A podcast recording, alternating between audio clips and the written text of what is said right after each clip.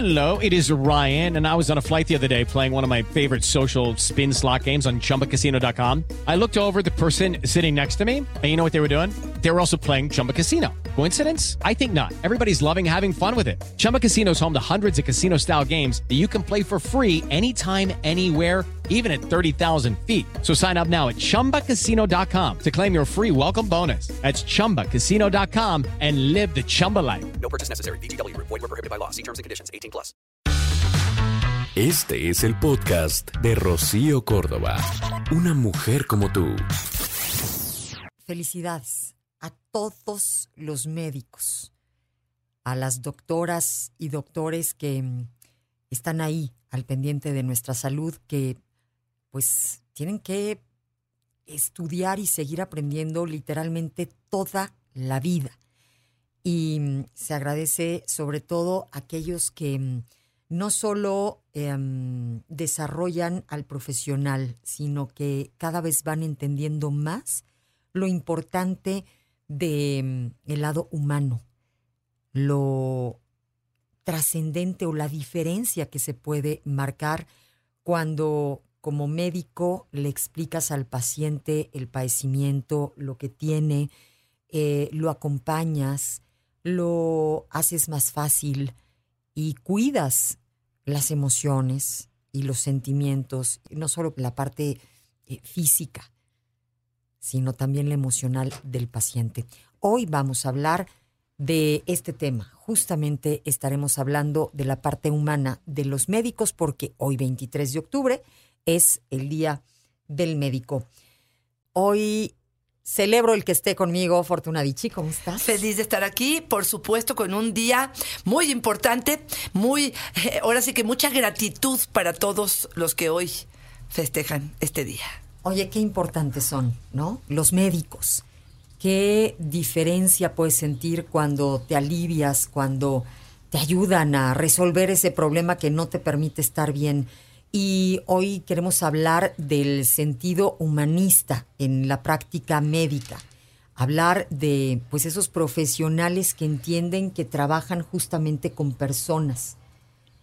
Eso yo creo que es lo que hace que su trabajo eh, cobre tal importancia y que sea eh, pues algo que tienen que realizar con mucha paciencia, con mucha tolerancia. Decíamos, que hay grandes diferencias, Fortuna Claro que sí. Yo creo que la dedicación, el respeto, la proximidad, eh, tratar al otro como humano, como su igual. Eh, claro, él tiene más conocimiento, él sabe hacia dónde dirigirlo, pero el otro se está dirigiendo al médico con toda su esperanza para recuperar algo importantísimo que es su bienestar.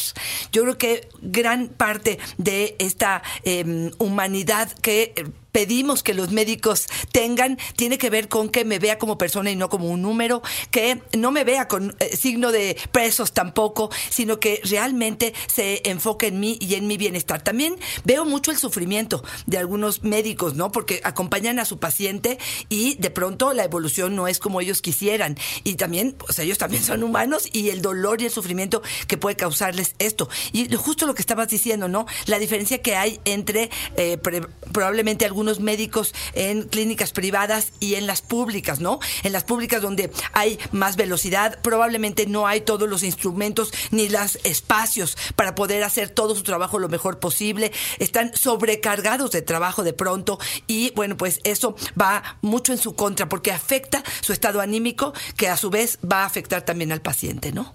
Así es. Fíjate, mencionaste algo que es importantísimo, la parte humana también de los médicos. Hay casos y situaciones que les pueden profundamente. Hay médicos que a pesar de tener ejerciendo muchos años, siguen sensibles ante el dolor ajeno, siguen sensibles ante estas situaciones y como tú bien dices, em, pues cuando la evolución no es favorable, pues además de retarlos, por supuesto, eh, profesionalmente, les duele el ver que las cosas no están saliendo como les gustaría que pudieran salir, porque hay algo importante que decir. Decían por ahí, en la medicina no hay palabra de honor.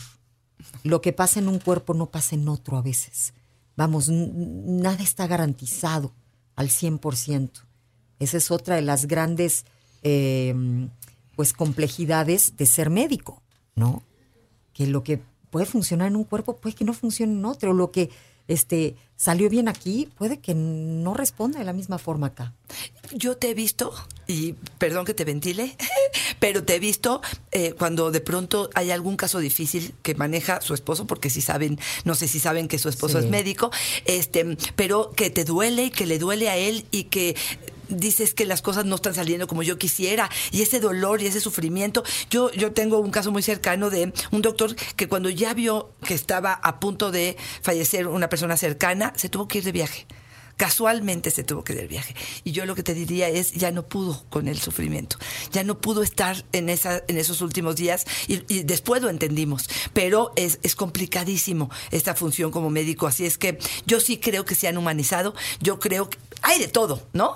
Hay de todo. Yo creo que hay médicos que tienen conciencia que esto no es el enfermo, es una enfermedad y que este es un ser humano igual que yo y que, bueno, pues puedo servirle eh, de alguna manera y esto es algo de las eh, eh, filosofías o de, las, de los sentidos que tiene un médico detrás de esta maravillosa carrera, ¿no? Una, una carrera, sí, verdaderamente eh, apasionada, que está únicamente para personas que tienen una gran vocación, porque te requiere. Alguna vez yo te dije algo que, que voy a, a- ventilar también en este momento. Alguna vez me reconoció Fernando, mi esposo, que su carrera era lo primero, ¿no? O sea, en algún momento yo mucho más chava, este, mucho más, eh, pues, eh, inmadura, yo le, le reclamaba porque me faltaba tiempo con él, con los hijos, con, ¿no? En, un reclamo de estos de esposa, desesperada, que pues el marido está muy ocupado. Él me dijo, me aclaró y me dejó así, este, de manera resaltada, mi carrera es lo primero. Lo primero. Y sabes como esposa que te digan eso, o como la mamá de los hijos, es fuerte. Pero me dice, me he preparado toda mi vida. Permíteme, si ustedes están bien, mi carrera va a ser lo primero, siempre. O sea, mientras no se ofrezca algo grave, Claro. permíteme, pero esto, esto me llama primero que estar aquí cuando tú digas a la hora que tú, ¿no? Y entendí perfecto que, pues sí, es médico, no es otra cosa, es médico y se, este, compromete con vidas, ¿no? Y eso se agradece. Yo te escucho y digo, este, pues qué maravilla, ¿no? Porque está comprometido con el paciente, porque hay conocimiento, porque hay entendimiento, porque hay voluntad de ese hombre detrás de esta eh, licenciatura, de esta, de este doctorado. Este, hay un ser humano que está preocupado por sus pacientes, que está comprometido. Y esto es algo yo creo que como pacientes se los agradecemos infinitamente. Sí, claro. Digo, como esposa ingenua, yo decía, claro. es que es el cumpleaños y me dijiste que ibas a ir, es que te vas a ir y es... Sí, pues, so sorry, o sea, Claro, con la claro. pena, mana. Y pues aquí yo entendí que, ¿no? Ya eso no lo iba a, a- a pelear más. A competir ¿no? No había manera. O sea, la medicina no se trata nada más de diagnosticar enfermedades o de aplicar tratamientos.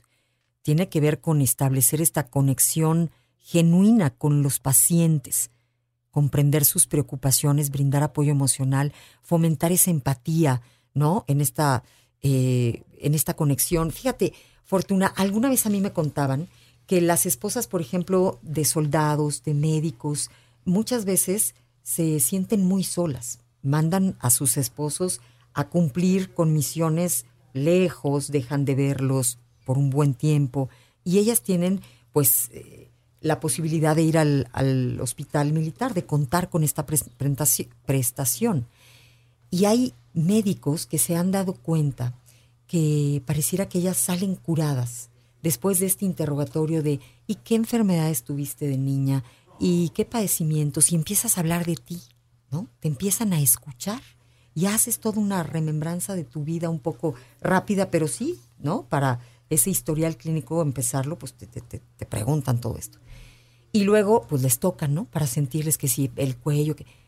Y dicen, es una manera de curarlas. Nada más querían ser escuchadas Y- y, y tocadas. tocadas, Claro. ¿no? Tomadas en cuenta. Y a veces pareciera que, pues por eso enfermamos, por estas emociones, estos sub y bajas que vivimos los seres humanos y necesitamos forzosamente esa conexión genuina para realmente sentirnos mejor. Fíjate, de pronto eh, pienso en los médicos que te hacen dos, tres preguntas y ahí ya acaba el asunto. Y aquellos que de verdad te investigan, porque yo sí creo que esto es multifactorial muchas veces, que detona cierta cosa eh, o cierto eh, padecimiento, pero finalmente hay muchas cosas a tu alrededor que están sucediendo que pueden empeorar la, situación y que si no se enteran, si no investigan, si no profundizan, y eso tiene que ver con esta empatía, con esta curiosidad que de pronto los médicos pueden tener sobre un poco más, háblame un poco más de tu vida, qué pasa en tu entorno, dónde vives, ¿no? Me acuerdo mucho de Doctor House, no sé si alguna vez vieron Uf, esa serie, claro. de cómo los mandaba a sus médicos internistas al- a la casa del paciente, porque a veces ahí podrían ver hongos o podrían ver el estado en el que están viviendo y ahí les daría mucha información para saber cómo tratarlos. Pero eso lo hace un buen médico, un médico que no se queda solamente en la técnica, ¿no? Sino que se va a a la pues a, a profundizar, ¿no? A, a tocar el alma del otro, a de verdad querer sanar, pero desde el fondo del alma, ¿no? Fíjate que dicen que un buen médico tiene que ser muy observador. Sí. Observar durante la consulta al paciente de todo a todo, oírlo bien, porque dicen que el propio eh, paciente te va diciendo que tiene, de, de, de alguna forma te va dando el diagnóstico. Si lo observas bien, si lo escuchas bien, si no, eh, necesita toda la atención porque, claro, es como un investigador, ¿no? Exacto. Que necesita pistas para Claro. poder ir dando este con el pues cuadro más certero.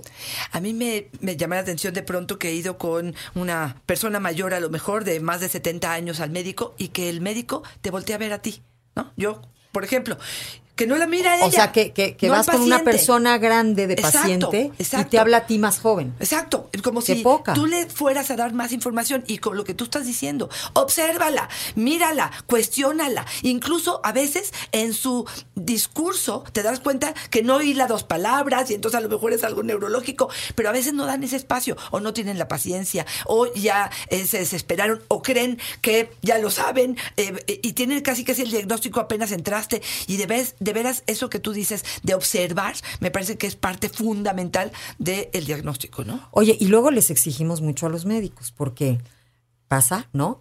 Que queremos que nos resuelvan rápido. Entonces luego pues ya conoces al médico, Sí, le hablas sí, y quieres sí, que por teléfono te mande algo, ¿no?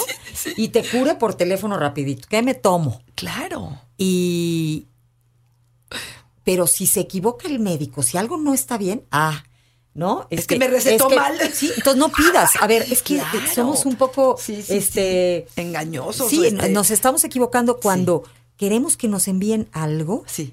sin vernos. Es importante que el médico, el médico te vea, es importante que te valore, porque si no, pues puede que la cosa no salga bien, pero si no sale bien, les va muy mal a los médicos, ¿no? Hoy les pueden este, Meter meter, demandas. demandas. y cosas terribles. Así es. Pero, este, pues queremos que nos den el asuntito Rapidito. masticadito y en la boca. Y es que también yo creo que la espera en lugares eh, públicos, por ejemplo, para que seas atendida, digamos, hemos escuchado historias terroríficas, ¿no? Que están en la sala de espera desangrándose y pues, pues tu, tu- tu número, ¿no? Pues espérate, ¿no? Ay, sí. Y el costo económico de las privadas que de pronto te dicen, híjoles, que voy a pagar, no sé, voy a decirte una cantidad de mil pesos porque me den un jarabe.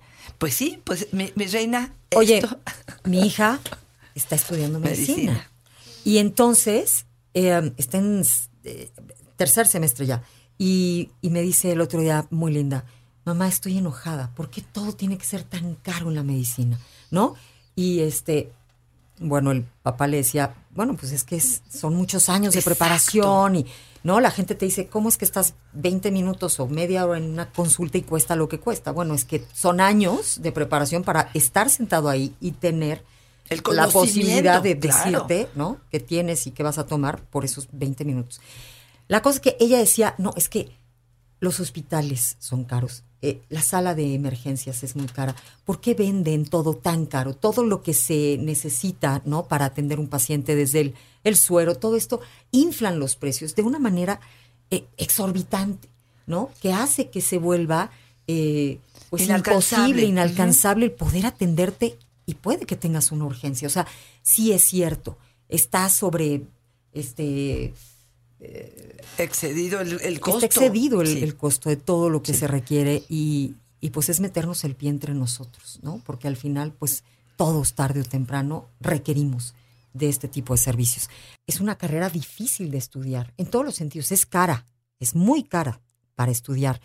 Y además, los médicos, hay muchos profesores que también se le hacen muy difícil a los estudiantes. O sea, hay por ahí muchas cosas que podrían mejorar, Fortuna, lo que escuchamos de Marco, pero también eh, esto, ¿no? Entre ellos hay el que dice, si a mí me costó mucho, ahora que les cueste. Y es una carrera que cuesta mucho en todos los sentidos. Y que una vez que son profesionistas, eh, poco se les valora. Los hospitales en México están en malas condiciones, muchos de ellos. Decías tú, creo, eh, lo difícil que es que te den un turno cuando si la enfermedad se presenta hoy, pues se tiene que atender enseguida. Este, escenas donde hemos visto a mujeres casi casi dando a luz en el estacionamiento porque no llegaron justamente no con esta parte de que este pues no se les da el espacio. Yo creo que eh, eh, es difícil muy, muy difícil esta labor de médico eh, y la exigencia que hay hoy en día con respecto a eso. Antes los venerábamos. Yo me acuerdo este uno de los libros más importantes que he leído que se llamaba El médico de Noah Gordon, que yo me acuerdo era así como el que sabe el de todo el conocimiento, el que sabe todos los elixires y yo creo que hoy efectivamente como que a veces hasta nos burlamos de pronto, ¿no? De esos médicos y yo creo que tendríamos que recapacitar un poco en esa sensación porque bueno, pues gracias a ellos, a muchos de ellos, este, bueno, estamos aquí, ¿no? Oye, es chistoso, pero me cuenta Fernando que hay pacientes que te dicen, oye, doc, pero, o sea, que pueda chupar, ¿eh? No, o sea, sí dame el tratamiento, pero que pueda yo, este, ¿no? Combinarlo con mi reventón. Increíble.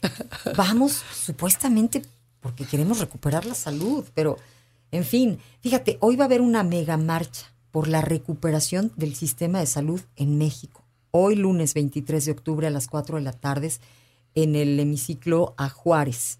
Y es que hay una negligencia que le llaman negligencia criminal.